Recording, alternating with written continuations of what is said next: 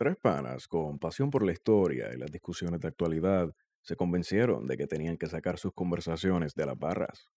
Esto es Plan de Contingencia. Dale oído.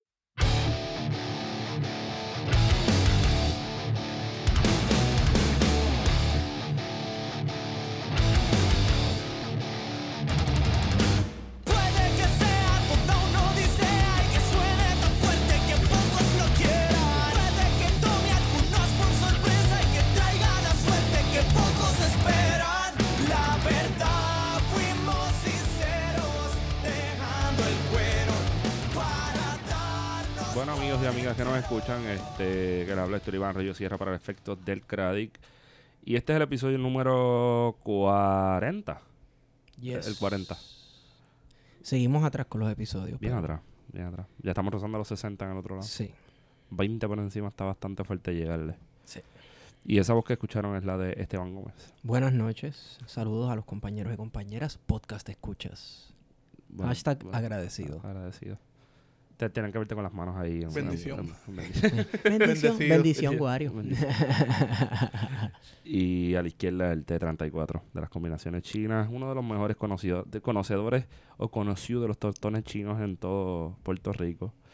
Eh, y catador de las costillas chinas o costillas ahumadas, dependiendo de donde usted Carne se posicione. costilla. Exacto. Eh, Espadilla Martí. Saludos a todos y a todas. Buenas noches. Oye, te pregunto. Abriste diciendo para efectos del Cradic. Este, el Cradic, no sé. Eso todavía está, esa gente todavía está trabajando. Se quedaron, la, el Hidra se quedó sin la, sin la cabeza, la serpiente, el, el monstruo. Es una buena pregunta. Es una tremenda pregunta, ¿verdad? Bueno, pero mencioné el Hidra, así que, y el Hidra, tú le cortas una cabeza y y sale otra. Como la canción de Silvio, la mato y aparece una mayor. Por eso. Estamos hablando obviamente de la súbita renuncia del superintendente del, ¿cómo es? Del Departamento de Seguridad Pública. De inseguridad. De Debería inseguridad pública. Debería ser el DISP. En vez de DSP, el DISP. Que no sabemos si es Filiberto Ojeda o es Luis Francisco Ojeda. No sabemos. No sabemos. Solamente Se parece. Solamente Tiene una triple identidad. Tiene una triple- ¿tú ¿Sabes lo irónico que es eso? Que tú te parezcas a Filiberto Ojeda y eres el tipo encargado de atrapar a Filiberto Ojeda. Eso es tremendo. Es como Face Off, la película Sí. de Nicolas Cage y, y, y John Travolta que le cambian las caras. Está perfecto para una película. ¡Ey, tú! ¡Ey, ey! ¿Quién es? el meme de Spider-Man. ¿Tú te imaginas que lo fueran, le fueran, fueran a buscar a Filiberto y los pusieran uno frente al otro? Exacto. En, una negociación y, y hubiera un sniper. ¿A quién carajo le va a disparar?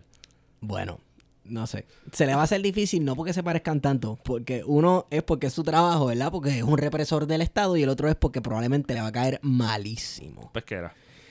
Eh, Y el otro, la otra identidad, Luis Francisco Ojeda. O sea, es que Sí, es exacto. inevitable pensar. exacto. Pero Ojeda es más chévere. Ojeda no te hace... ¿Ah? O sea, el- ¿Ah? espérate, ¿Ah? espérate. El hecho de que tú digas que Ojeda es más chévere, sabiendo todo el mundo, ¿verdad? Que yo no sé si eso es una personalidad de radio, que él se hace pasar por cascarrabia. Sin embargo, tú lo ves en las fotos que sale por ahí, y la gente se tira con él, sonriendo el tipo, lo más simpático. Sí, por eso. Yo creo que eso, es- eso es un performance radial. Es posible. Que- ya no se le escucha. Tú escuchas a, las 3 el programa. Sí, Sí, sí, porque está, mano, está bien viejito. Se, Sí. se nota que Ojeda está Sí. bien viejito, a veces como que... Pero todavía está eh, lúcido. Porque Está cuando, lúcido, Porque pero- cuando llama a Ortiz el Dorogovi, él le contesta. Ya, saludos, Bueno, yo Ortiz, escuché una saludos. entrevista Ajá. que cuando salí de trabajar a Julia Keller hace como un año o dos. La que barrió el piso. La destruyó. ¿Sabes? Le entró el no espíritu de la llamar más lucidez. nunca a algún programa de radio. Sí, tú- porque el que la lleva es, el que la llevaba, porque eso es otra cosa que vamos a hablar, el que la llevaba, yo creo que Rubén Sánchez la, la llevaba sí. para hacerle preguntas blandengues y qué sé yo qué rayo. Pero tú crees ¿Te que ella va a gastar... Exacto. ¿Tú crees que ella va a gastar su llamada desde la federal a, a la radio? Bueno, eso es otra cosa caliente que vamos a discutir. Vamos por ahí, vamos por ahí. Pero antes de que cerremos con lo de la policía, el sustituto de Héctor Hmm. Pesquera Ajá. es nada más y nada menos que un agente de, de inteligencia de la Marina de Guerra, Sí. capitán también de la Marina de Guerra, ingeniero, Elmer Román. Elmer, me acuerdo. el Elmer no es el tipo que anda cazando Bob Bunny con una con la escopeta. Bueno, Elmer Fudd, sí. Pero Elmer es, yo, para mí, el de las pegas, Elmer, Elmer's Glue. Mira, y la, la realidad es que estaba leyendo un artículo, no sé si es ¿De qué periódico aquí en Puerto Rico en el cual un oficial de la policía está preguntando quién es este tipo? Nadie sabe de dónde viene. Pues mira, eh, eh, pues ahí está. Tú sabes, el tipo es un agente.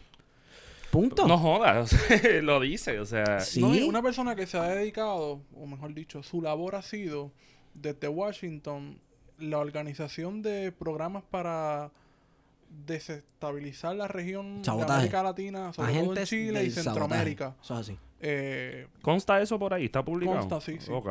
eh, pues mira, hay que pensar que a qué viene a Puerto Rico, que no sea más allá de venir a hacer cumplir las medidas que se van a poner en plan fiscal, de poder controlar la situación en Puerto Rico, porque es que ese sería el propósito de un departamento de seguridad pública, porque no hay ninguna amenaza terrorista interna o externa en Puerto Rico. Que no tú sepas, porque por ahí vino el ruso en un barco, no sabemos qué está Ah, pasando. bueno, pero Sí. si, si nos dejamos llevar, ¿verdad? Y, y conocemos un poco de historia de Puerto Rico, por lo menos de la segunda mitad del siglo XX en Puerto. Rico, y sin tener que caer en los lugares comunes, sabemos a qué viene este tipo de personas, agentes de inteligencia vinculados a las Fuerzas Armadas de Estados Unidos a Puerto Rico. Mano, es que es una y otra vez. O sea, vamos a empezar por el clásico ejemplo de Francis Riggs.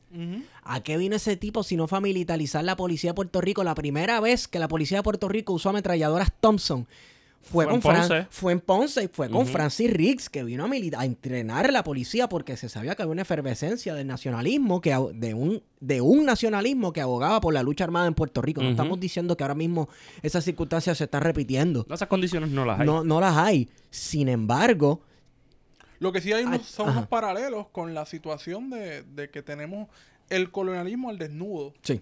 ¿Sabes? El mandato directo desde Washington estaba en los 30 y sigue estando más que todo vigente. Ahora, que no hay un discurso que sea contestatario, pues es distinto. Porque en los 30 lo había en el nacionalismo. Ahora, pues. Los movimientos contestatarios ahora mismo están muy divididos. No, no, que no ha tenido la capacidad de responder. Exacto. Bueno, porque está todo el mundo pillado bajo sus Sí. condiciones, sí, no, ¿no? no, no. Se hace lo que se puede, ¿no? Dentro de las condiciones materiales. A mí lo que me parece interesante es que alguna gente ha planteado de que Elmer eh, Román vendría con una perspectiva distinta porque conoce el aparato eh, gubernamental no solamente de Estados Unidos sino de Puerto Rico. Entonces habría que pensar cuál es esa perspectiva distinta si no es otra cosa que aplicar la política pública del gobierno de Puerto Rico. No, porque es, otro, es otro tecnócrata es también, otro ¿no? tecnócrata, Sí. claro.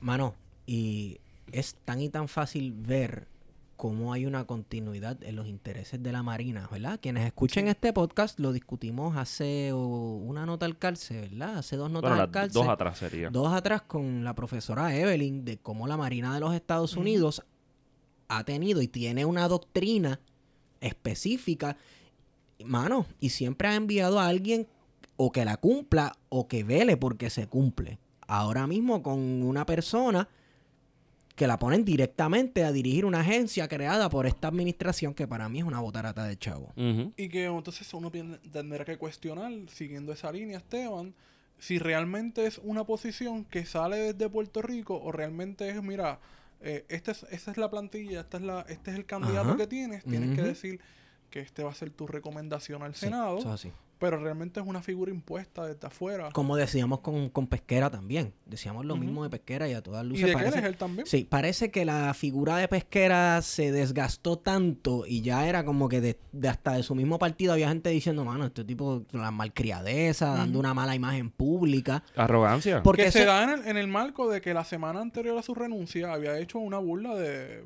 a, a los periodistas. Ajá. Ante una pregunta dijo no y empezó a hacer muecas este, de una forma descarada. ¿Ah? ¿Ah? ¿Ah? Sí. ¿Ah? Parecía como, como, como una garza peleando. ¿Qué pasó? Y además de que el tipo dice que con lo que gana en Puerto Rico, 250 mil dólares, no le da. Que tiene una vida justa, pero que no le da. No es suficiente El pobre. Ya, 250 mil pesos da por un montón. en Puerto Rico. Esteban se tatúa hasta los ojos. Sí, sí, señor. Se hace, se hace párpados, ojos encima de los párpados. No es mala idea. Siempre estoy despierto. O este, otra que le renunció. Pero vamos, vamos con Ah. calma.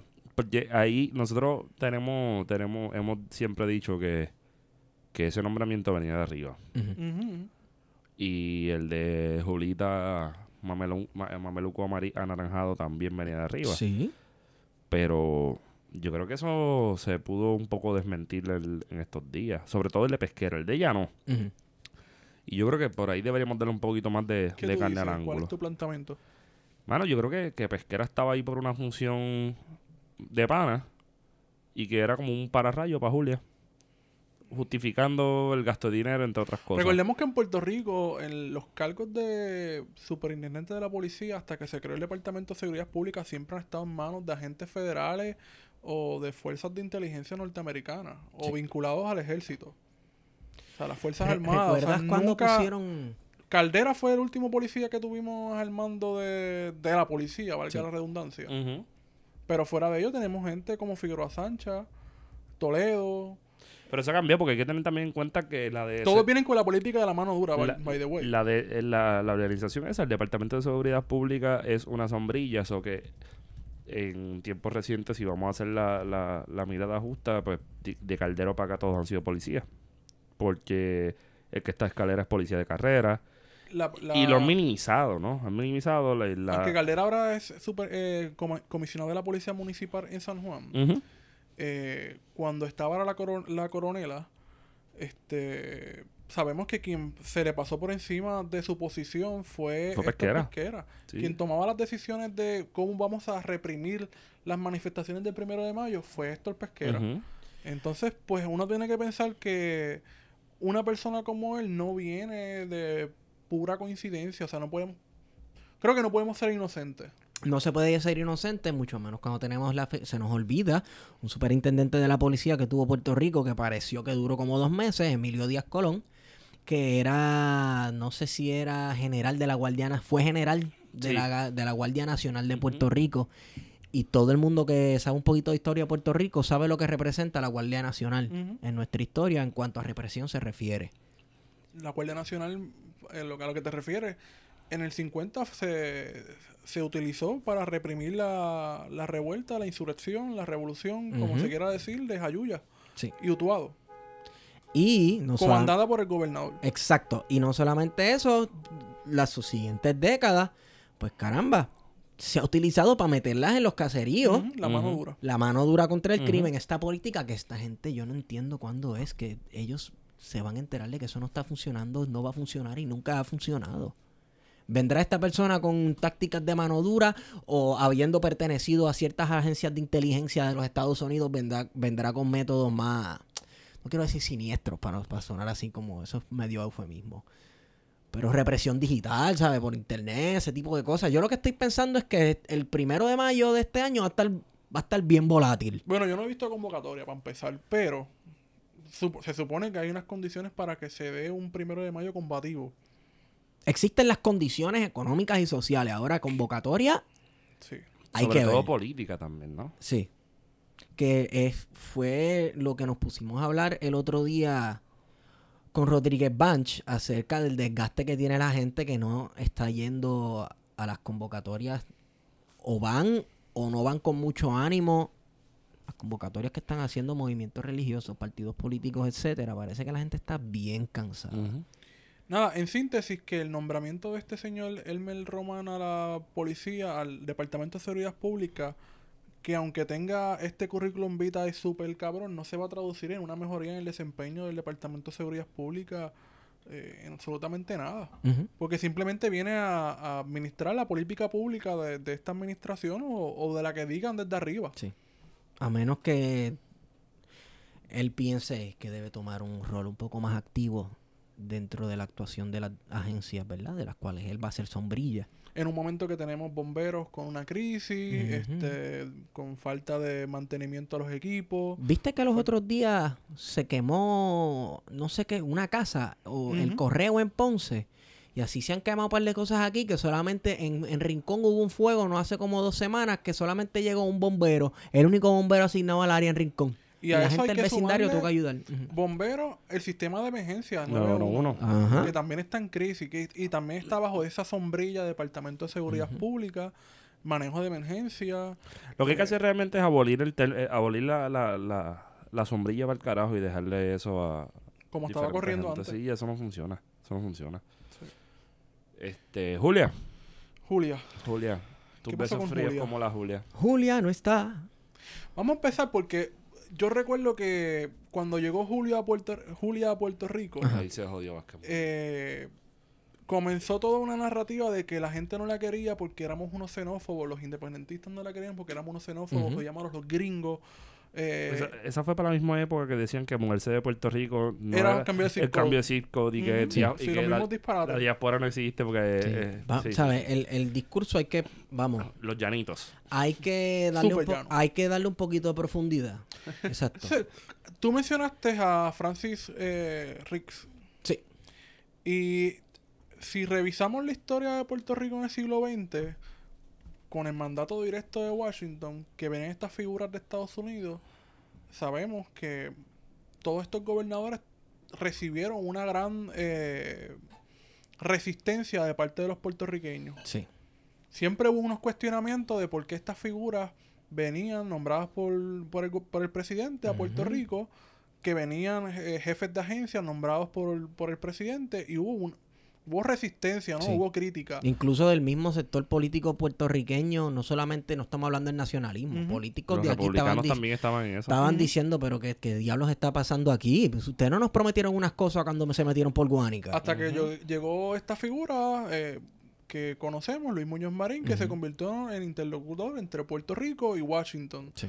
Y que comienza entonces Washington a confiarle más a los puertorriqueños hasta que viene el 48 y hace la ley de la gobernación electiva y todo este tipo de reformas coloniales.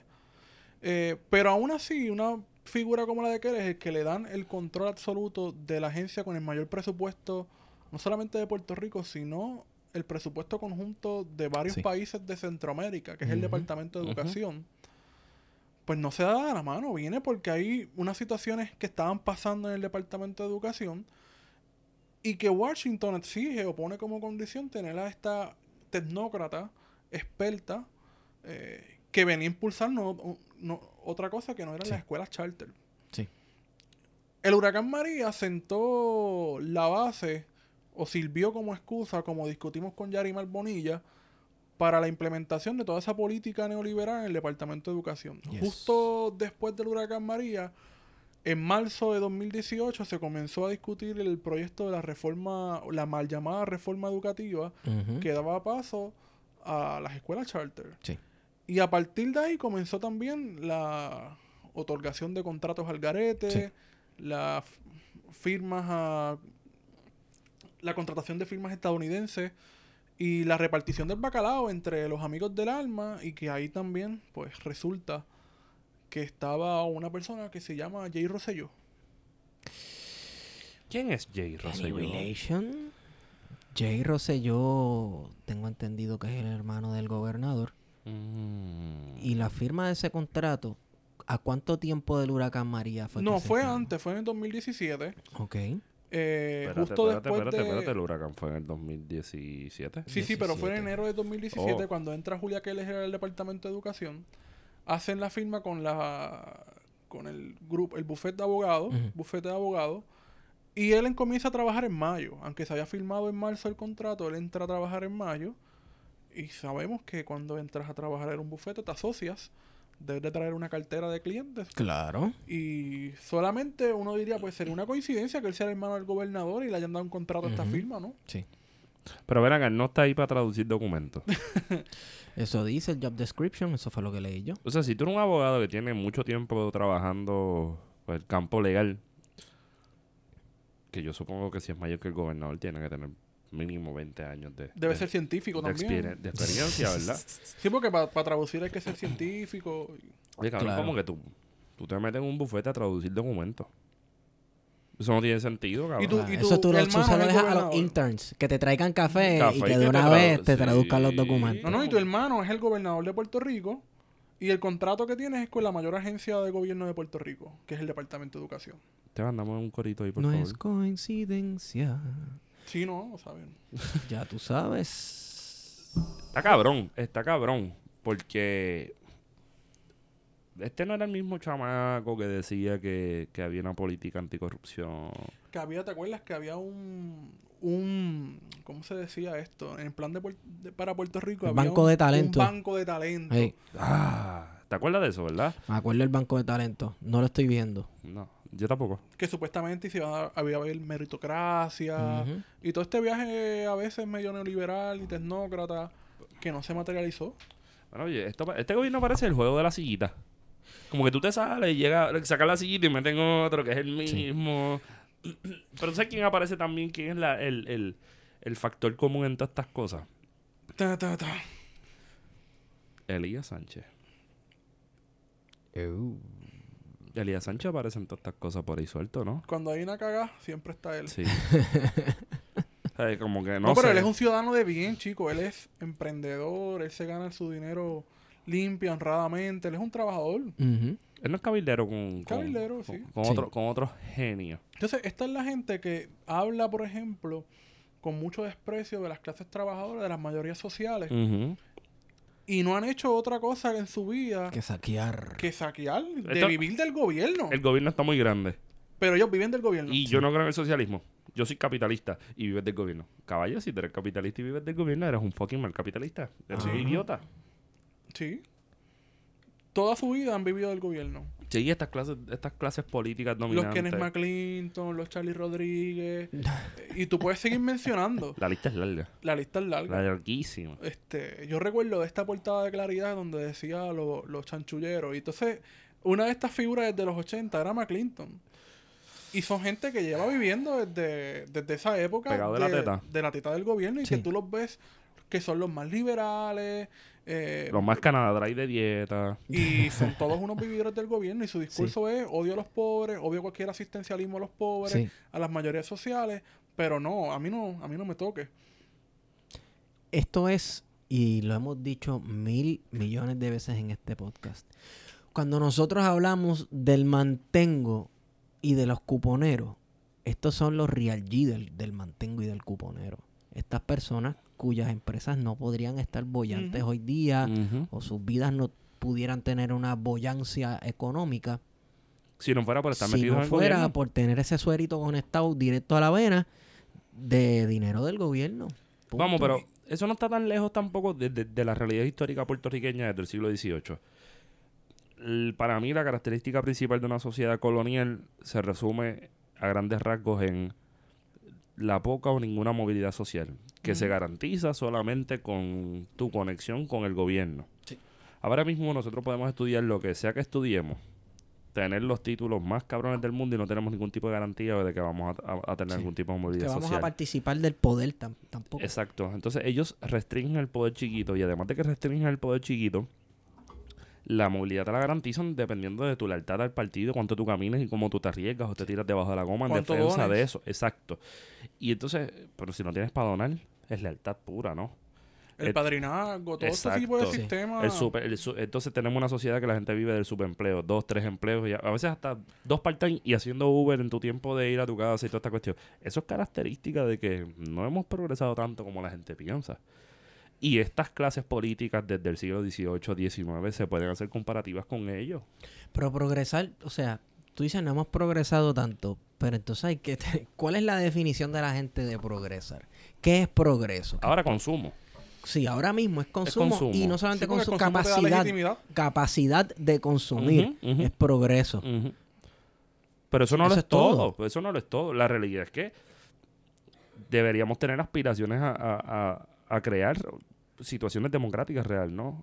Que o sea, dentro de las limitaciones que tiene la colonia, nosotros tenemos que aspirar a también llegar al poder contra esta gente. Porque esta gente se basa de promesas, publicidad, propaganda política, lavados de cerebros. De, Pero a- llegar al poder dentro de una colonia, ¿es de verdad llegar al poder? Obviamente no.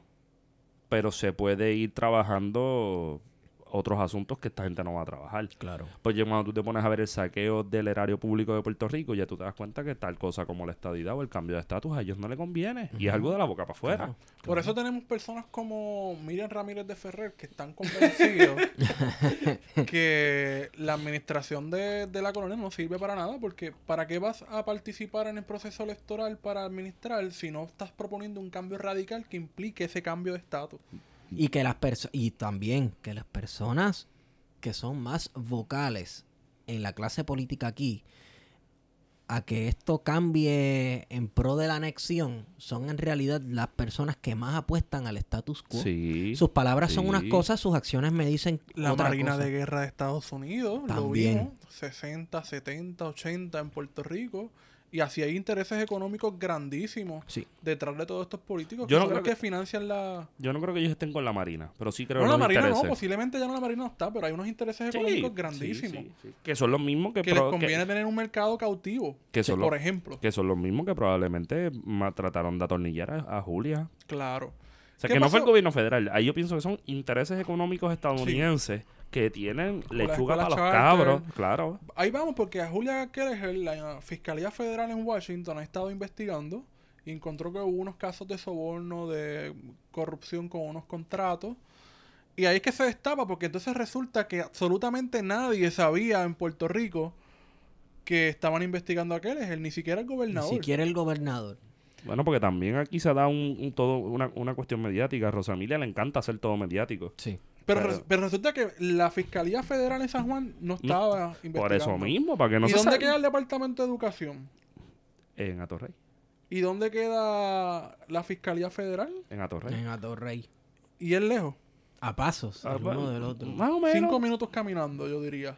Casi en línea recta. No, en línea recta, En casi. línea recta, Casi. casi. Digo, porque hay una oficina que doblar en la César González. Exacto, Exacto. exacto. Saldón, César González. Exacto. Y parece increíble que no hayan ni siquiera mirado qué estaba pasando en el Departamento de Educación y tengan que venir desde Estados Unidos a tramitarse esta investigación contra Julia Kelleher y sus allegados. Porque entonces resulta que de momento se destapa todo este esquema de, de gente que La estaba de buitres, que estaban detrás de, de- de contratos. Hay un, hay un cerebro dicho puertorriqueño de que si huele a mierda. Parece mierda y sabe a mierda, es porque es mierda, ¿no? Es mierda, sí. Sí. Y, y, y todo esto apunta hacia eso, ¿verdad? Este, yo creo que también algo que dijiste, Wario, que me, me resulta llamativo es la cuestión de, de aquella gente, los apologistas a Julia, porque venía de afuera, había una crítica. Y esa crítica se prestaba y se ha prestado históricamente para decir no tenemos la capacidad de nosotros tomar decisiones por y para nosotros blanco. mismos. Bueno, Tiene que es que- en la misión mesi- mesiánica alguien a enseñarnos el La camino. misma Julia en un conversatorio días después de renunciar dijo alguien, somebody had to be the adult in the room. O sea, necesitaban un adulto allí, necesitaban supervisión adulta.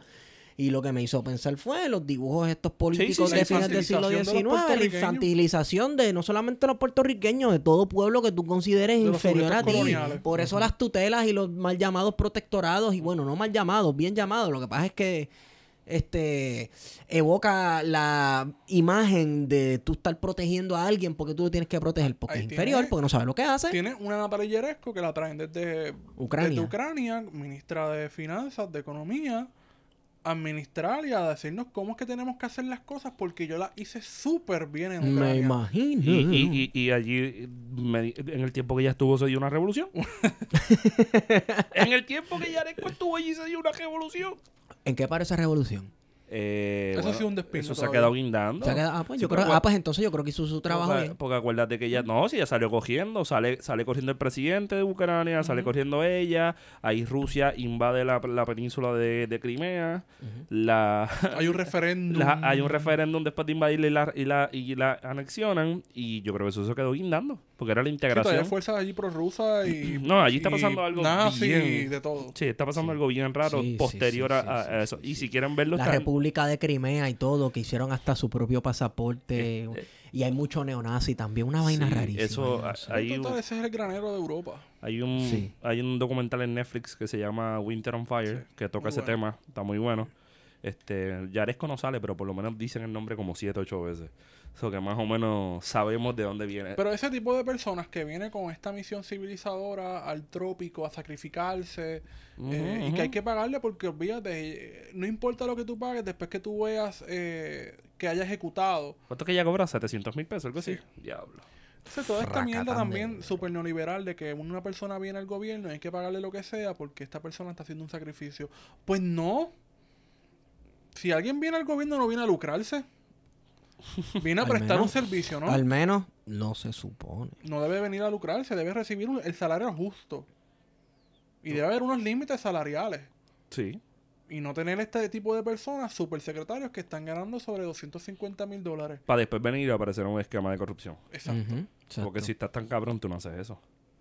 Y mano, volvemos. Jodiendo con el dinero, el dinero de la niña puertorriqueña. Sí.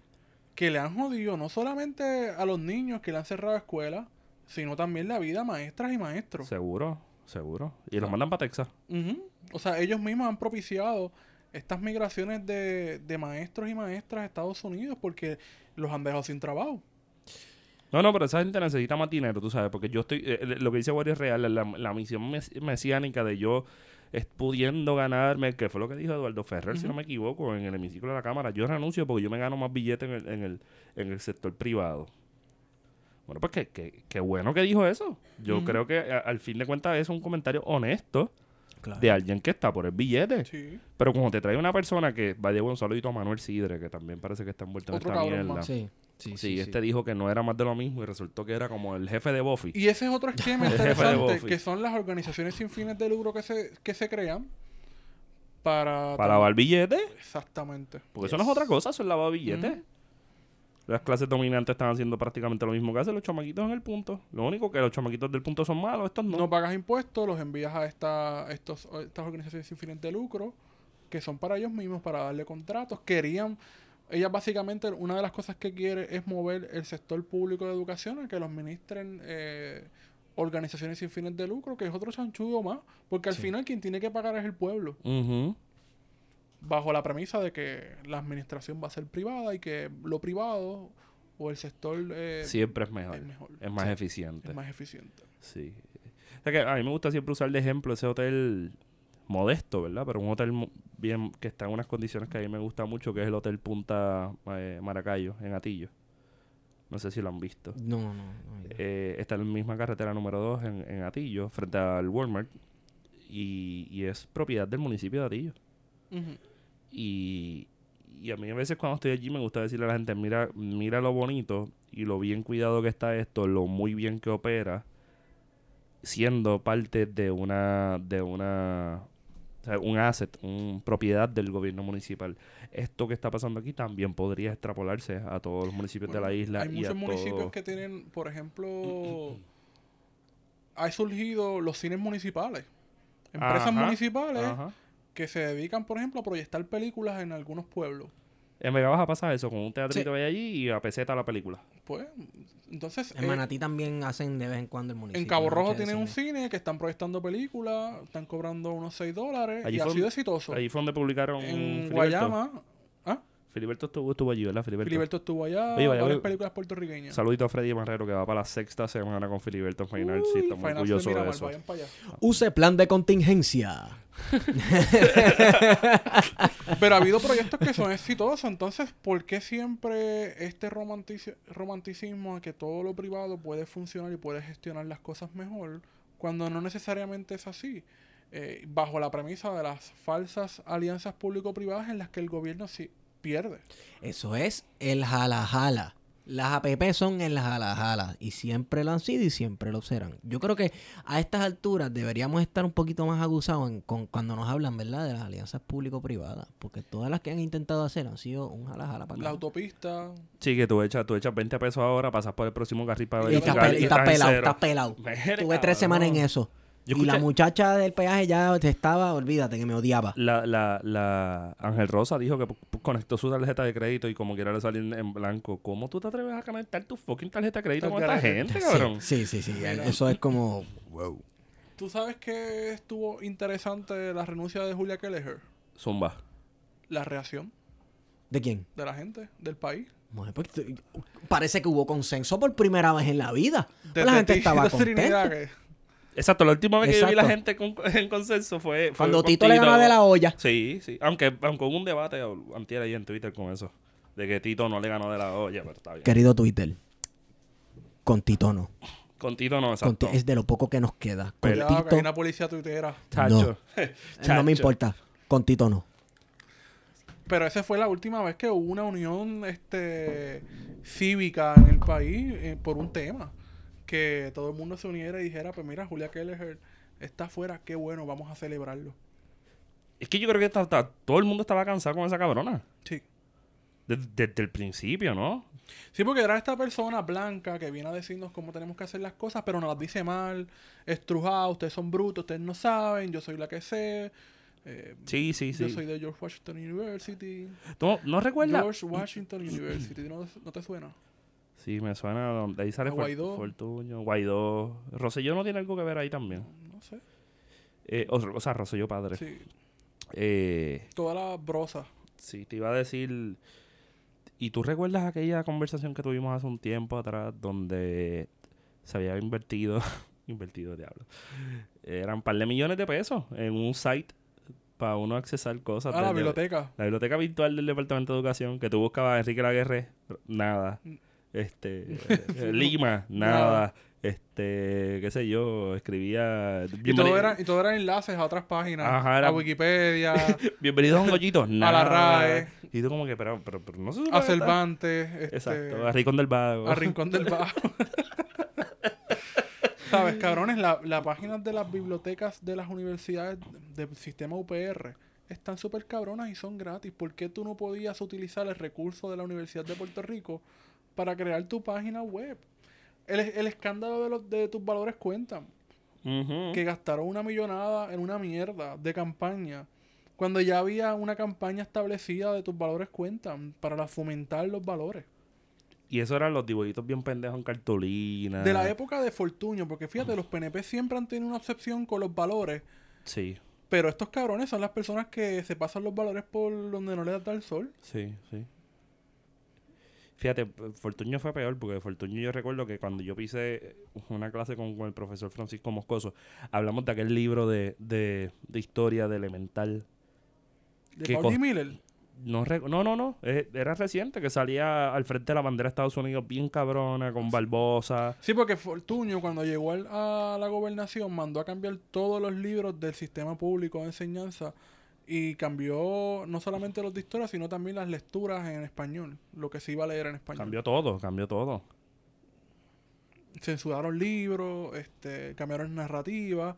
Finalmente se volvió a utilizar el libro de Francisco Moscoso y este el- Cabrera, su compañera. Eh, Lizeth Cabrera, ¿qué se llama? Sí, Que tiene un libro de historia de Puerto Rico contemporáneo, es que se está utilizando en el Departamento de Educación y el de Francisco Moscoso también. Francisco Eh, Escarano. Francisco Escarano. que ese es como es Puerto que- Rico, historia una historia contemporánea. Ese no es también el de cinco siglos de historia. También se utiliza ese, pero... Sí, ese libro. eh. Pero sí, sí, sí, pero pues por lo menos hay algo, ¿no? Este. Y a eso, yo recuerdo cuando lo hablamos, que hablamos de esa base de datos que era la biblioteca virtual, que dijimos, para lo que tienen en contenido, aquí hay un chanchullo. Y para no estirar más el chicle, el Departamento de Educación ha sido como instrumento que crea eh, ideología, ha sido fundamental en el proyecto, diablo, súper clichoso quizás, pero en el proyecto colonizador de Estados Unidos desde el principio. Y todavía hoy se sigue manipulando los cursos, los currículos de cómo se debe enseñar los estudios sociales, la historia, el español. El y así mero- sucesivamente. Es que el mero hecho de, por ejemplo, el Día de la Puertorriqueñidad, cambiarlo a la Semana de los Estudios Sociales, el que piense que eso es como que, ah, pues porque sí, eso es coincidencia o lo que sea. Papito, eso se hace con premeditación y alevosía, ¿sabes? Sí, Si sí. uno dice las cosas y pareciera que parece parece en teorías de conspiración, pues esto, pues, ¿sabes?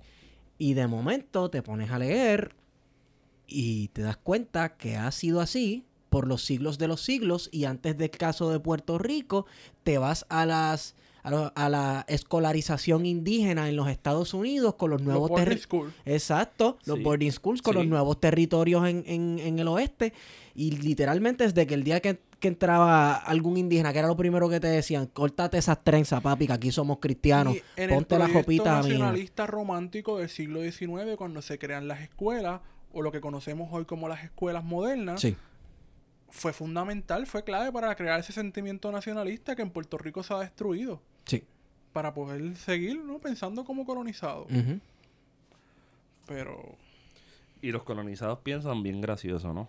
Pensamos. Porque uno no se- pensamos porque todos somos uno no se colonizados de puede- alguna u otra manera. Exacto. El Yo hecho no- de que yo- estemos yo no me teniendo... estoy- yo no me estoy distanciando, simplemente lo dije en general, tú sabes. Como por ejemplo, la gente que recibe un yate, Yo fui. no me hable. A mí me jalaron. Ah, pues no me, no me va a hablar a mí tampoco porque yo fui allí. ¿También fuiste? allí. ¿Tuviste 2001 A Space Odyssey? Sí.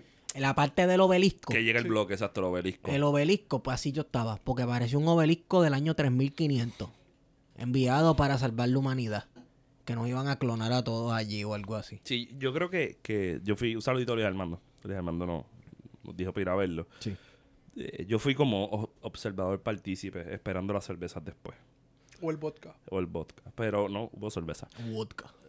Este. O sea, que yo tuve que hablar en mi clase. Cuando yo no sabía qué carajo era el barco este. Y empezaron a enseñarme el barco. Y dije, pues mira, gente, esto tiene que ser un tipo que se hizo millonario en los 90 después de la caída de la Unión Soviética. Claro. ¿Y qué es la Unión Soviética? Pues Rusia. Y no te sacaron. Y un montón de países más. y no te sacaron aquella canción de Ñengo con aquel otro que decía ¡La Unión Soviética! Sí. ¡Los de la izquierda! sí, lo que es verdad, esa canción existe. Este. Pero es un multimillonario. Sí. Este, Es un, es un oligarca. es un oligarca. Es un oligarca. La palabra es oligarca. Y, en, ¿verdad? A, a todos aquellos que nos escuchan del otro lado de la trinchera, eh, los que hablan todavía de Rusia, cuando uno to- habla de comunismo, pues mire, mi, mi- tú ves ese Mire el yatecito. comunismo. ¿sabes? Mire, el mira un oligarca, di que comunista con ese yate. ¿Cómo me explicas tú a mí? Amigo de Putin protegido. Me imagino que Putin, Putin es como. Putin está cañón, loco. Por la manera de él enriquecerse ha estado tan cañona. Digo, yo no sé, a, est- a estas alturas yo no sé separar la propaganda antirrusa de la verdad, pero yo sé que el tipo se ha tirado sus trambos. Ah, obligado. se ha tirado sus trambos. ¿Tú te crees que este tipo que está ahora hace los chavos con empresas de energía y de carbón y de fertilizantes en, en- en Siberia? Oye, yo, Yo, creo, que, ese- él trafica con armas nucleares. Sí. O sea, yo, El arsenal soviético. yo estaba, Exacto. yo estaba esperando que alguien dijera que vieron a Oscar López montarse en ese en ese velero y O a salir Yulín, cabrón. y con Yulín y salir del velero con una caja negra de 13 por 6 de ancho y con dos llaves quintando en el pecho. Exacto. El plutonio. Sí, porque es que yo leí cosas en internet, yo leí cosas que decía, es ruso, para aquí, los rusos son amigos de los venezolanos, así que debe ser Rusia enviando información para los venezolanos vía Puerto Rico y los comunistas de Puerto Rico. Pero tú sabes quién no sabía esa, esa historia. Creatividad. Tú sabes quién no sabía esa historia. no. Dime. Que no conoce la política de lo que está pasando en el mundo, la política internacional. ¿Quién? Ricky. El alcalde de Añasco. Oh, cabrón, el alcalde de Ñasco, cabrón. Ese sí se fue a tomar Espérate, Se tiró de pecho. No, no, no, no, no, espérate, espérate. No estoy enterado que hizo el alcalde de Añasco. Cabrón, se montó un dinguicito. En el dingui la policía municipal. Ajá. Y llegó a entregar una bandera a Juso. Y el Juso la cogió, pero la cara de Juso es como que. Cuando te presentaron un amigo así que, que mira, conoce a fulano y tú con qué carajo este. ¿Cómo él debe haber dicho? Eh, what is this flag? I like this island. I buy. what? What do you mean? No, eh, speak to government. Speak to Americans. I buy island. I like. La pendeja es que Añasco dice que es la cuna de la puertorriqueñidad y, por, y se disputa entre Aguada y Mayagüez, el pueblo donde supuestamente desembarcó eh, Cristóbal Colón. Y eso hace de tu pueblo la cuna de la Sí, no, puertorriqueñidad. Todavía estamos haciendo esas construcciones de identidad de cuando Sí. a sus playas llegó Colón. Te sientes orgullosa de esa mierda, pero a la misma vez también eres el pueblo donde ahogaron a Diego Salcedo. Exacto. Tal. Eh, Yo, di- yo pienso que ese es. Ah, mira la foto. Le estoy enseñando para los. Pues loco, pues, pues, eh, que, pues nosotros lo vimos. Nos pasó por el lado. Es- Cuando yo te dije, mira, míralo ahí, míralo ahí. Que andaba con una muchacha juya bien, al medía como nueve pies. Puñetas, ¿verdad? Que dijimos, eso Por las hecha por cotorras. todos lados. Sí, Exacto. por, la- por las cotorras. ¡Wow! ¿Qué cojones? ¿Qué cojones pasaron por el lado? Entonces, el asesinato de Diego Salcedo, yo creo que es un. Eso- eso es un bien mi- falso. es un. Eso es Un- bien una- falso. Es Sí, que los mitos, los mitos fundacionales no tienen que ser verdad. Son necesarios también. Ah. Son Ah, necesarios. no, porque los taínos esperaron tres días porque eran taínos cristianos. Y que no Claro. comunicación con, Con la, la- española, sí. por ejemplo. en por tres decir. días resucitó y a su nombre gloria. Mano, los mitos fundacionales son ¿Qué necesarios y están chulos, son chulos. Lo A mí me es gusta el de Salcedo. A mí me gusta, me gusta más que el de Colón, el que a sus playas llegó Colón. ¿Cuál te gusta más? Alzó la pata y tiró un mojón. El de Pinzón, los hermanos Pinzón que vinieron con Colón. No, en verdad no. Ese no lo había escuchado. Ah, pues ese es clásico. Nunca había escuchado esa canción tampoco. ¿En serio te lo habías escuchado eso? No, No. cabrón, nadie en Nadie. esta mesa había escuchado eso. ¿Me, me están tripeando en serio? ¿Me están tripeando? Eso es un regionalismo de lo Vega. pegabas ahí. Loco, solo ya está en YouTube.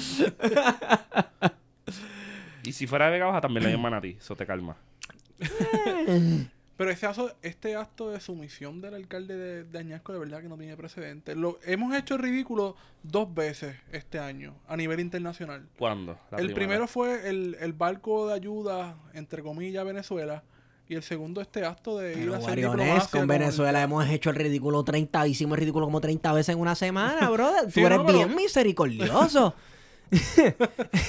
Oye, ¿por qué Rivera Marín no fue a recibir el ruso? Porque sabe la que hay. ¿Sabes? Exacto. Por lo menos él está orientado en tiempo y espacio de que, de que Rusia son los enemigos porque son aliados de Venezuela. Ah.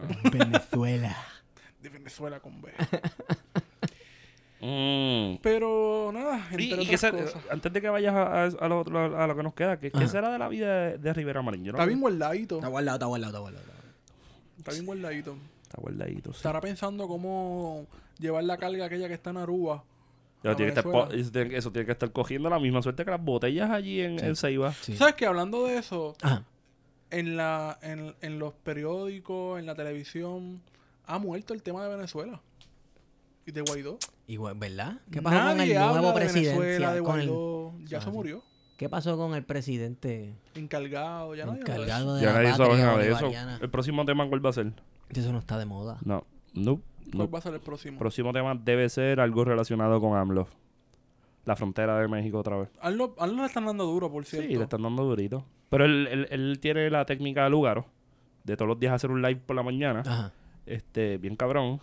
Hablar con, con la gente. Y eso como que lo tiene... A la gente le gusta. Bueno, los mexicanos tal están bien vez- de hecho, pompeados. Tal vez, tal vez lo hace todas las mañanas apuntando así para la puerta para que la gente vea cuando entren los caretas negras a fojarlo no, no. tiros. Ah, no, no, no, no. no. Él hace conferencia. una conferencia de prensa diaria frente a la gente. Y ha, y ha hecho unos Ah. planteamientos interesantes sobre lo que los medios de comunicación, ¿sabes? La función, Ajá. que también debe atarse a lo que ha estado sucediendo en España con la guerra sucia que le ha hecho el gobierno español a Podemos, que decía que Podemos estaba financiado por el chavismo y por el gobierno iraní, y resultó ser que era una falsa. Me imagino Pablo Iglesias, cabrón.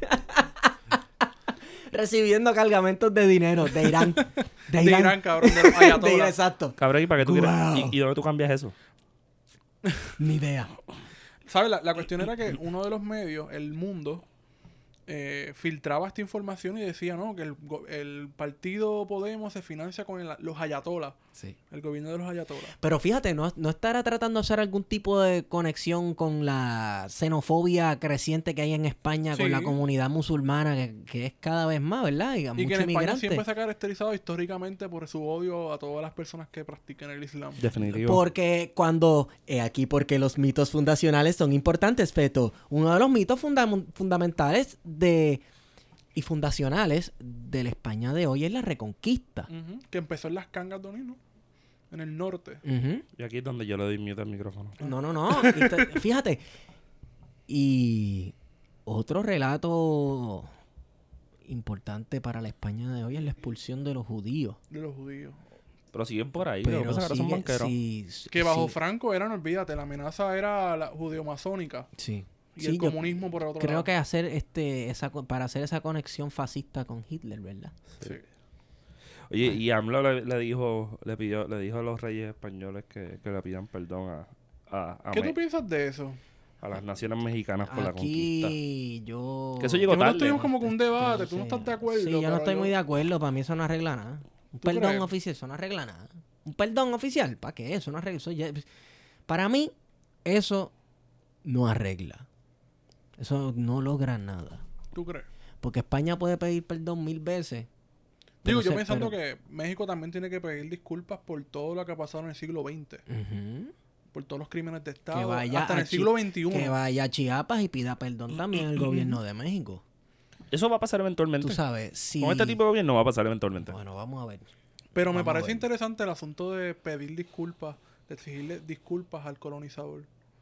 No, no es un ataque al, al, como ha intentado venderlo Vargas Llosa, no, el, el idioma de, de, de Cervantes, que es un ataque. No, no es un ataque al idioma o a No. todo eso que, que quizás se legó, sino al proceso mismo de, Sí. de explotación, ¿no? De, de asesinato sistemático Es, es la de los consecuencia. Sí, es, es la consecuencia mala y el lado feo de cuando dos culturas chocan y una se come a la otra. ¿Sabes? Un choque de culturas puede ocurrir de dos formas. Puede haber un intercambio amistoso y estamos chéveres, pero cuando tú vienes, sí, Y hay dos mitos fundacionales en España. El primero, la R Reconquista. El segundo es el, descubrimiento, entre de comillas, Lo de descubrió América. fuimos nosotros. Con todo y que hasta Colón, ni, ni Colón era español.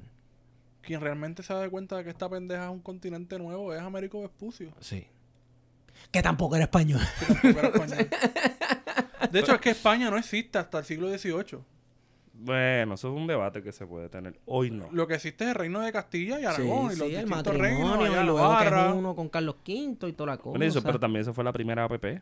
Lo que pasa es que en la escuela, para simplificarnos... Eso es una alianza dijeron- público-privada. Ah, sí, sí, los viajes Sí. fueron una alianza Sí, público-privada. Sí, sí, sí. sí. Igual que los viajes de exploración a Norteamérica. Claro. Y después, eso- la primera APP heavy fue la West Indies, ¿no? Sí. Sí. O sea, que, que de eso hay historia. Esa es una APP. Y, y como esa palabra está bufia, APP, Alianza público-privada. público-privada. Que no es otra cosa que la privatización, ¿verdad? Aunque Sí. siempre van a tratar de, de tergiversarlo y darle otra, otra Sí, forma. no, lo que pasa es que el gobierno sigue siendo dueño del asunto en cuestión, pero ellos lo van a administrar Sí. hasta que todos ustedes se mueran y nadie se acuerde Sí, sí, sí. por los siglos de los ¿Por siglos. cuántos años vas a, vas a rentarle la autopista a esta gente? Por 257 Por años. 200, De aquí allá abajo no hay carros, cabrón. Déjame, déjame hacer el cálculo. ¿Qué, qué año yo me voy a morir? Pa, pa, pa, pa, pa, pa, pa, pa. Me voy a morir en 50 años. Pues 51 años va a durar la APP.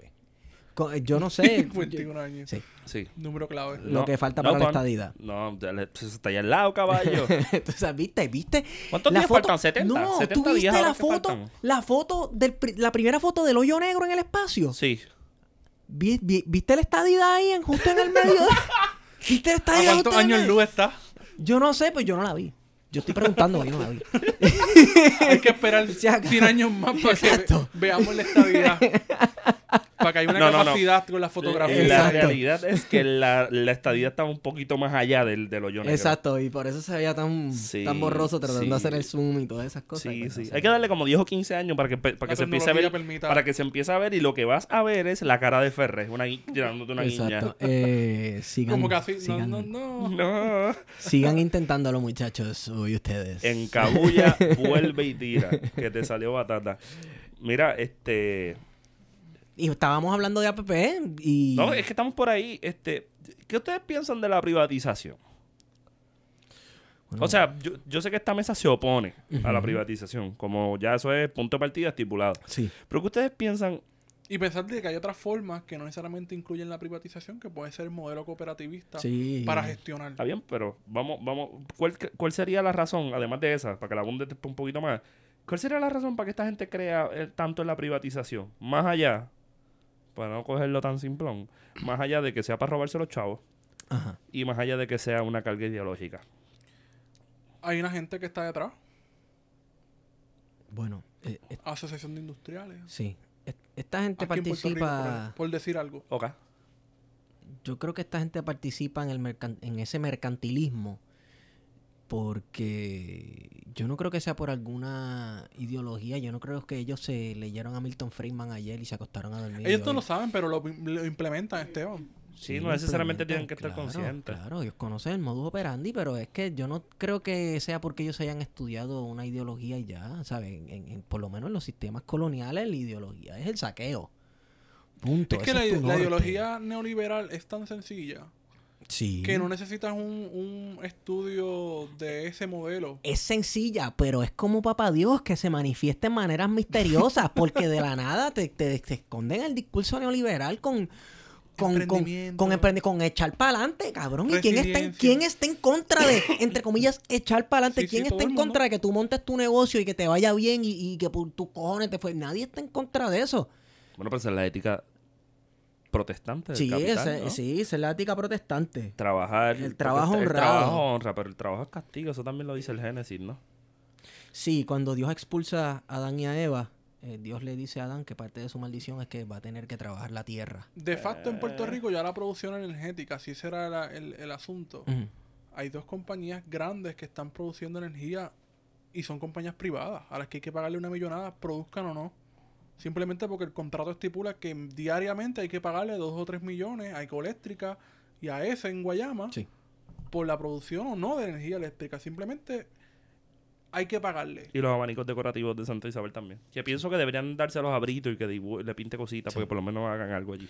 Entonces, la propuesta desde la administración de García Padilla con Eduardo Bati al Senado se venía gestionando el proceso de privatizar El o crear el marco regulatorio, Oh, la política pública oh, o, o la ejecución, Oh. que esa es la nueva palabra, Sí, el- el- estamos creando el lenguaje. sí, el lenguaje, El lenguaje Para que ejecutar. permita, sí, para ejecutar. sí, para ejecutar. la, ejecu- la ejecución.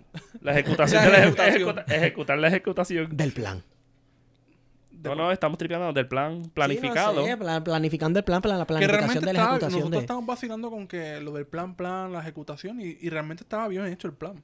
Oh, El plan es saquear. Claro. Dito, chico, pues, pues, Eso sí. estaba bien montado. Seguro. Y se crea toda esta este lenguaje, estas palabras bien lindas. pompa. Técnica. Eso, eso, eso es pura técnica le- leguleya. Sí, que no dice nada. Para dar paso a lo que eventualmente va a ser la privatización de la Autoridad de Energía Eléctrica. O la, repartiza- la repartición de las plantas A canto. a canto a diferentes entidades que quieran invertir en Puerto Rico, que saben que es un mercado eléctrico cautivo, que por su tamaño responde a un monopolio, que es la, Sí. la, la mejor forma, la forma natural de administrar, porque para qué tú necesitas... Va a haber una sustitución. ¿Tú, tú te acuerdas, ok, recuerdas este, ¿verdad? Esta vieja confiable que la gente dice sobre la privatización de la energía eléctrica, que es, este, bueno, Yo voy a tú- poder escoger. Sí, no, voy a poder escoger. Tú pones a todas estas empresas a Como competir unas con otras, ¿verdad? Tú pones a competir unas con otras y pues tú escoges la mejor y la que más barata y la que más eficiente sea.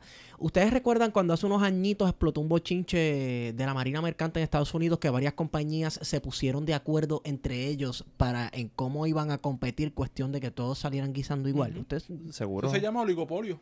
Seguro. a la gente se le olvida eso. Eso no es lo que están haciendo ahora mismo Las en Puerto compañías de Rico. celular. Sí. Eso es lo que hacen las Ah, compañías sí, de sí. celular. en ¿Sabes que yo tengo, yo tengo un tipo que una vez me dijo así, ese celular que tú tienes en el bolsillo, ¿de quién es? Y yo, mío. No, no, ¿de qué compañía? Y yo dije la compañía. Y viene y me hace, si Rosselló no hubiera vendido la telefónica, tú no tuvieras un celular. Los Rosselló se inventó el celular. Cabrón, ah, no, sí. Y yo me quedé como que, cabrón, ¿qué carajo tiene que...? Culo y mayonesa, obviamente. Si ya había celulares, si usted se recuerda. Celulares telefónicas. celulares ya, exacto, Sí. con telefónica. Toda la infraestructura celular ya se había montado. Claro. La pagó el gobierno, la pagamos nosotros. el pue- Y pueblo. terminaron vendiéndola. Mm, Ese dinero pues se marchó en un barco llamado Libertad. Y Y a te- su barco le llamó. Libertad. Pi, pi, pi, pi, pi. Entonces... Piensen, eh, piensen en el caso, piensen en el caso de Huawei, de Huawei. oh, tremenda marca. Tremenda marca Es una cooperativa, de hecho, china- de celulares China. chinos, este que si dejan que ese celular entre al mercado de los Estados Unidos, le va a tumbar el guiso a unas cuantas personas, porque aparentemente el celular es mucho más barato que otros teléfonos por ahí y la calidad está brutal. Y estaba desarrollando Sí. el 5G. Sí. Y Estados Unidos tiene un poco de recelo Sí. de lo que puede significar el que una compañía china esté desarrollando esta tecnología.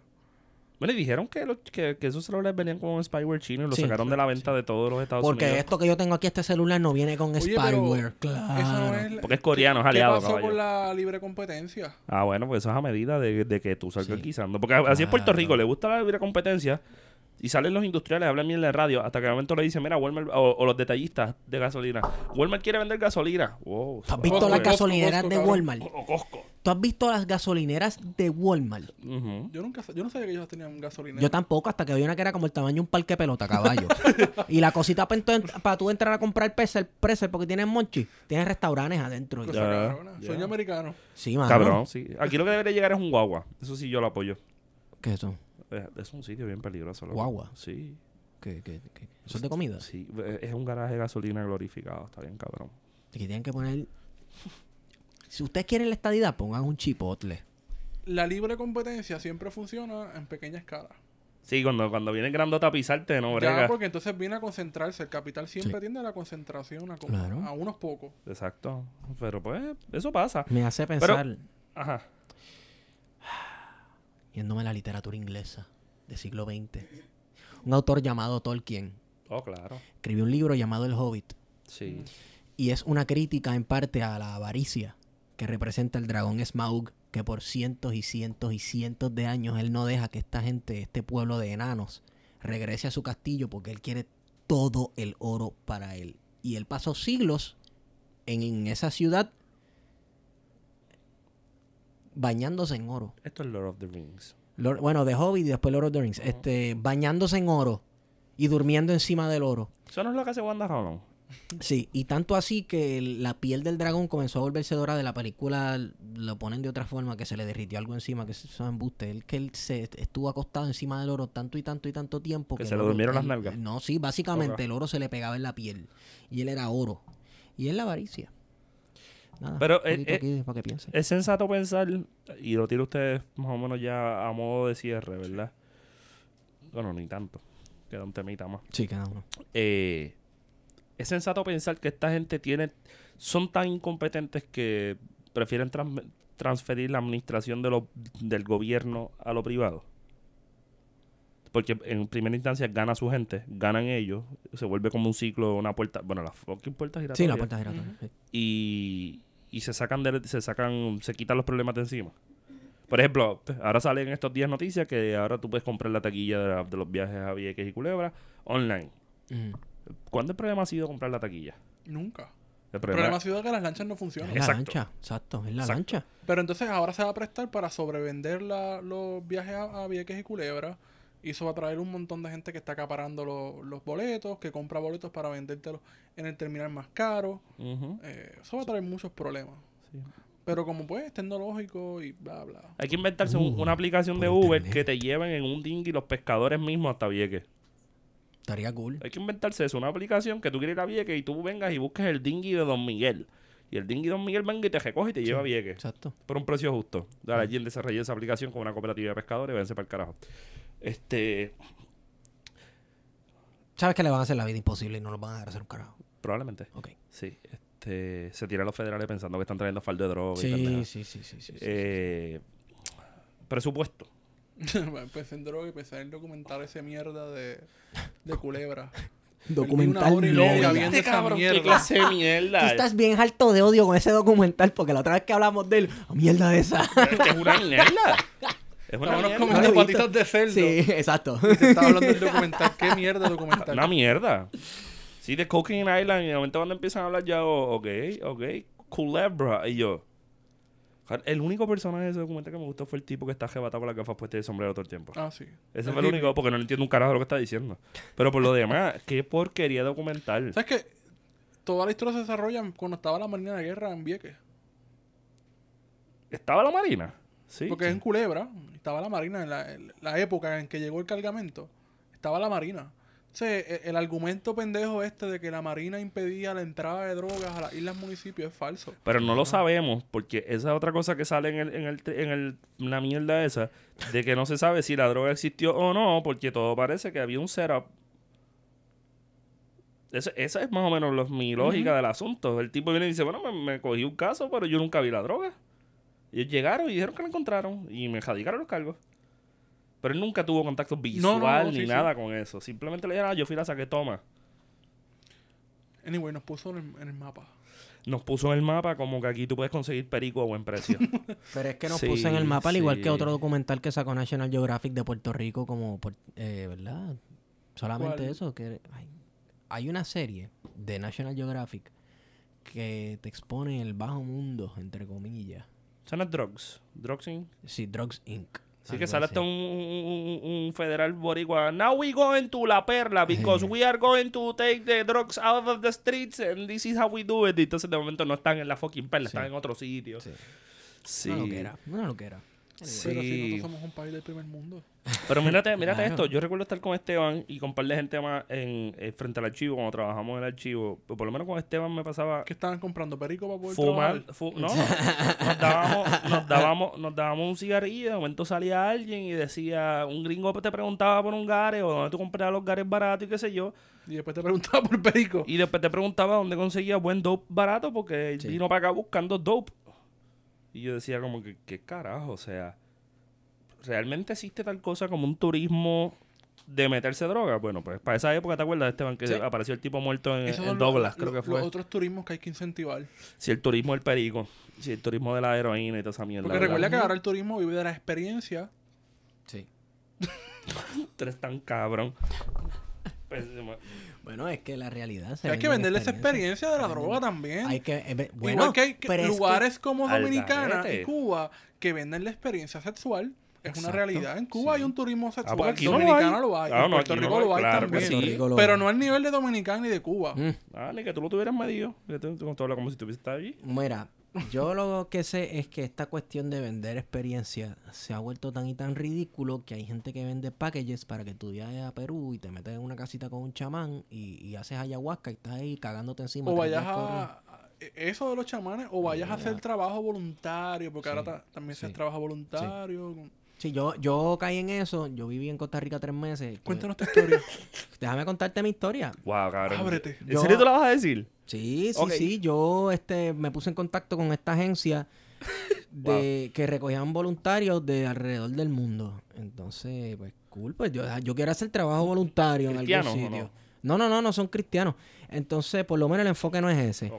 Y uno de los trabajos era en un refugio de animales en Costa Rica. Papi, ¿tú sabes cómo yo soy con los animales? Pues yo soy otro animal. Pues cogí para Costa Rica, claro que sí. ¿Qué pasa? Yo estoy allí haciendo trabajo voluntario. No se me paga un centavo. Yo trabajaba como un animal y me levantaba, de hecho, me levantaba con los inmigrantes nicaragüenses a la misma hora que ellos, 4 o 5 de la mañana y Los me ticos. acostaba a la... Exacto. No, los ticos son los, los costarricenses, que, Ah, ok. que los nicas... Los nicas, Los. Eh. nicas y los costarricenses se detestan porque los costarricenses se creen más blanquitos que, que George Washington y tú sabes que los nicaragüenses pues, pues, No. pues no, el fenotipo no. Anyway, y me di cuenta, dude, esto es un esquema de tener trabajadores gratis y explotarlos y a los que están allí que viven tienen que vivir allí obligados de manera permanente, que son los nicaragüenses, los tienes explotados y, y están todos allí legales, los tienes amenazados con que no se vayan porque los vas a deportar y no vas a enviarle los chavitos a, a- a fulanita que te está esperando en Nicaragua. Era un esquema de explotación, me lo gocé, No, no, nunca, nunca te pusieron a coser tenis. nunca me pusieron a coser tenis. Me gocé de mi explotación porque yo estaba allí como una persona privilegiada. Yo sabía que yo me iba a ir al cabo de tres meses. Caballo, pues, si tu trabajo en parte es, ok, puedes jugar con, con, con y puedes jugar con osos perezosos desde que te levantas a que- hasta que te acuestas a dormir y les picas las frutitas y ellos comen y todas esas cosas y tú los ves y se te reinan del cuello. Los perezosos te abrazan cuando tú les pasas por el lado. Y me extienden así las manitas. Wow. Esteban, eh, Esteban Irwin. Sí, hacho, me, me, me derretí, brother. Pero era un esquema de explotación. No te sorprendía. Bien brutal. Sí, y yo me di, yo me comencé a dar cuenta el último mes, yo, algo aquí anda mal. Porque esto supuestamente es un refugio de animales maltratados o animales que, ¿sabes? Que Costa Rica protegen bien brutal a los animales. Sí. Y tú no puedes coger un mono de mascota, un perezoso de mascota, todo eso está protegido. Pues había gente que sí, la policía se los confiscaba y los traían a este centro, a este refugio. O la policía se encontraba un perezoso en la calle herido y lo traía a este refugio. Y de momento yo veo eh, que la temporada de cruceros se acerca y ellos comienzan, los dueños comienzan a preparar el lugar. Vamos a preparar el lugar, qué sé yo. qué- Y ahí yo me di cuenta, esto es un fucking zoológico. Esto es un zoológico Clandestino. esto, es- no, esto es un zoológico que en los papeles oficiales está anotado como un refugio de animales NGOs para recibir dinero del gobierno y seguir operando como empresa. Y ellos quedarse clean 100% de la ganancia, cobrándole a turistas que llegaran a ponerlos a abrazar a los osos perezosos y a jugar con los tucanes, que te comían todos los dedos, los tucanes son unos cabrones. este y, y cobrabas la entrada a los turistas y te quedabas con todo y les vendías botellitas de agua y todas esas cosas. Un Y esquema. fotos y todas las... Sí, con La las fotitos y todo. Bueno, tú sabes, está cañón. Aquí deberíamos hacer eso con los gringos, ponerlos a recoger café gratis. Y ya. Lo usamos. Ya no mismo te- lo empiezan a hacer. Por eso. Ya mismo lo empiezan Total, a nadie hacer. los manda a tomar ese café tan malo de Brasil. Y no solamente que es tan malo de Brasil. Papá, es café, no es té, ¿sabes? Ponle, ponle, Ponle torque. Ponle torque a la hoja esa, ¿entiendes? Échale un poquito más polvito. Sí. Pues, El gringo que nos oye, por, por lo menos, la proporción es una a una. Una taza, una cuchara, ¿no? Más o menos. Bueno, tú me perdonas, Depende. pero yo le echo un montón y eso queda sé. como brea, Yo lo sé, yo lo sé, pero es para que el gringo le suba un poquito más. Porque eso es un, eso es un proceso de aclimatarse, ¿no? Y O sea, si un gringo de llega aquí y- Cafetera americana. tiene No, que ser no, no, no, greca. no, no, no, no, la greca en greca. Porque si tú mandas a un gringo a beber café de greca como tú lo haces, se caga encima. Exacto. ¿Sabes? Le da, le da. This is too strong. Pero vamos a dejar. Vamos a cerrar. Pero vamos a cerrar. todavía nos falta el Nos tema. falta el tema, nos falta el tema. ¿Qué Sí. tema? Sí, este. Bueno, que Porque si tu, tú te ilustre, jodes, tu, tu ilustre gobernador, ¿verdad? porque tú votaste Que, por él. que es doctor, el doctor científico. Sí, Neutral. Le- neutral. Sí, le cortó 30 millones de pesos al centro médico y ahí, y con, ahí mismo, con esa misma pluma que usó para filmar eso, cogió y le dio 31 millones de pesos más a Fortaleza. Está cabrón.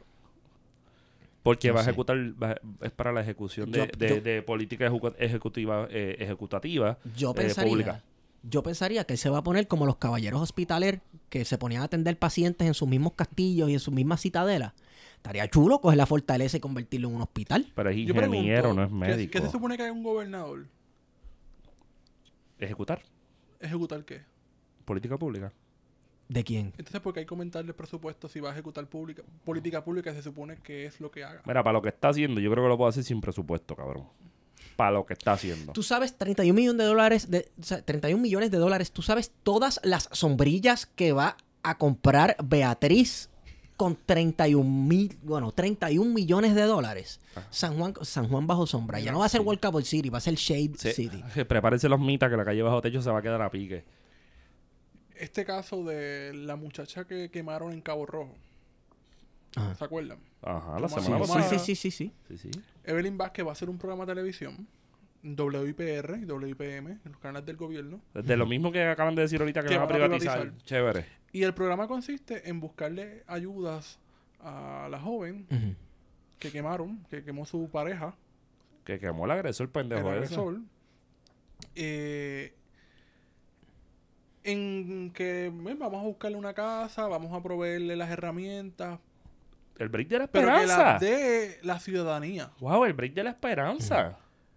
¿Por qué la ciudadanía tiene que convertirse ahora en aportar a este caso y no las instituciones del gobierno que están llamadas a servir? Que de por sí Bueno, ya fallaron. Que ya no, de por sí fallaron. Sí. Estás aceptando, número uno, que tus instituciones fallaron. Número dos, entonces, pues que las instituciones y lo que se- de donde se supone que salga, eh, ay, ¿cómo se dice esa palabra? Los programas de asistencia, De asistencia social, social, sí. eh, pues es de las personas que aportan, ¿no?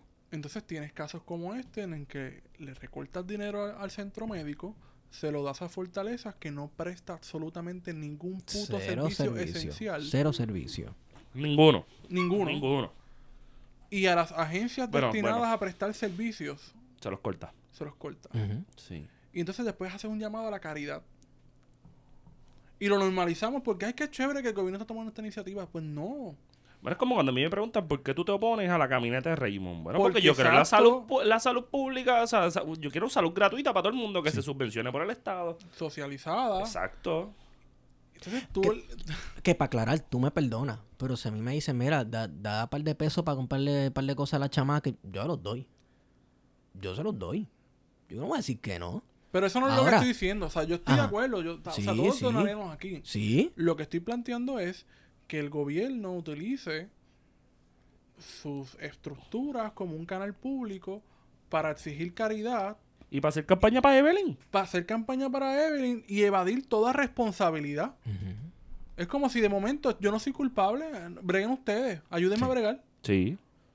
Cuando hay agencias, Departamento de la Familia, Departamento de Vivienda, Departamento de Educación, que son agencias llamadas a prestar estos servicios Sí. Que que no les- fallaron de por sí. no les encaja con el discurso de, de achicar el gobierno y que las funciones del gobierno, Sí. este, pues tú sabes, hay que Hay que tener fuerza cara, de verdad. No hay que ser bien collera, como dice Hay que lavarse la cara con lechuga. Es Sí, lo que hay sí. que hacer. Pero, pero dile que le metan chavo a sitios como la Casa Protegida de de Bulbo. Sí. O, y o al hospital oncológico. O al oncológico, exacto. O a la UPR. Tenemos todavía un hospital aquí, este, el Centro Comprensivo de Cáncer, que ni siquiera está funcionando. Sí.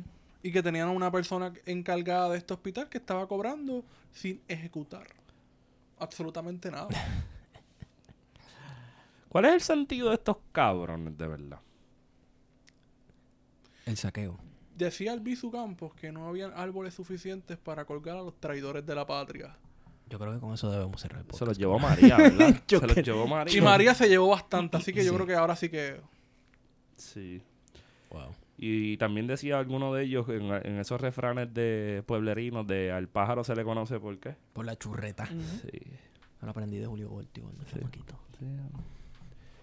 Este, yo creo que La zanja va a ser más grande que Cataño. Podemos coger a Cataño de Zanja, que ya en sí, como que... Mira que, que Cataño es el nuevo, el, nuevo, el nuevo viejo San Juan de los PNP. Ah, sí, Sí. ellos tienen sus fiestas Papi, alternativas. Sus fiestas alternativas Oye, allí vamos- para el otro lado. Vamos a detenernos en eso un segundo, no cerremos. Esto yo sabía que lo quería discutir. No se vaya nadie. ¿Qué quieres? ¿Ir a comer rellenos con José Sil? En Orlando, Saluda a José Sil. en Orlando, saludito viejo.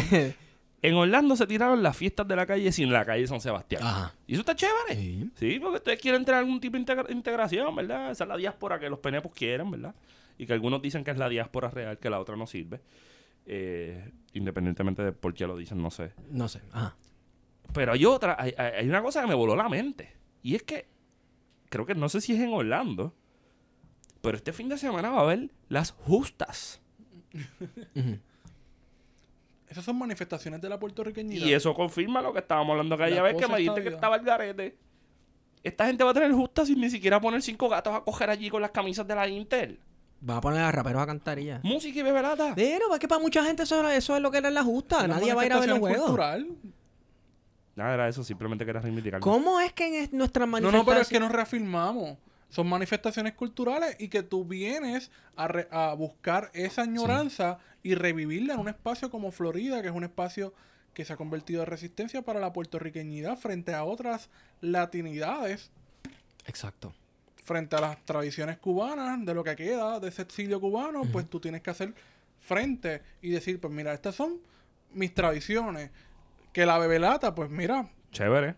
pues entonces tú haces la actividad de las fiestas de la calle, hacer las justas, hacer las octavitas, pero son manifestaciones de la puertorriqueñidad y posiblemente hay peleas de gallo, que las hay en Orlando. Sí.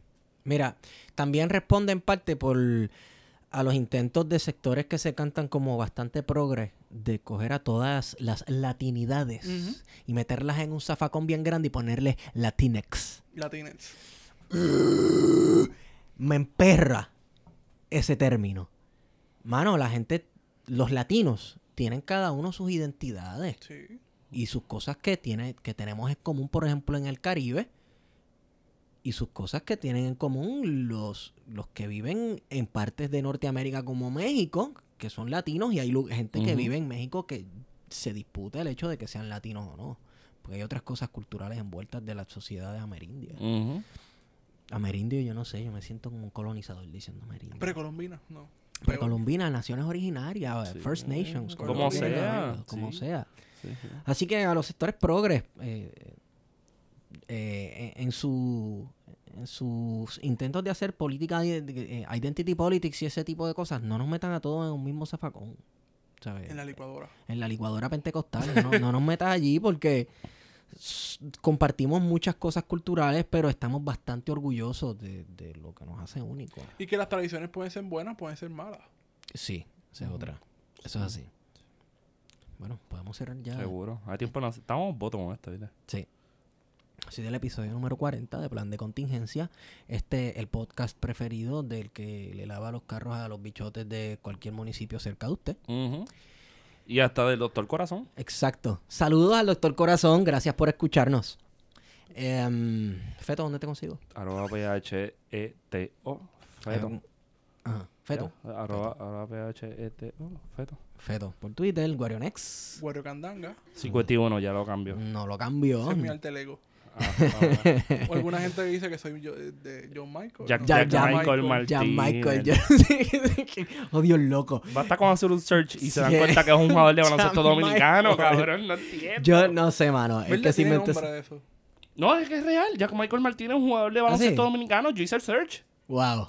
No sé, es que si inventé esa estupidez, Le quedó no sé, cabrón, me quito el sombrero verdad, porque es un anormal. Y me consiguen cabrón. en Estigón por Twitter. Y este ha sido su podcast preferido. Plan de contingencia. Fui bien.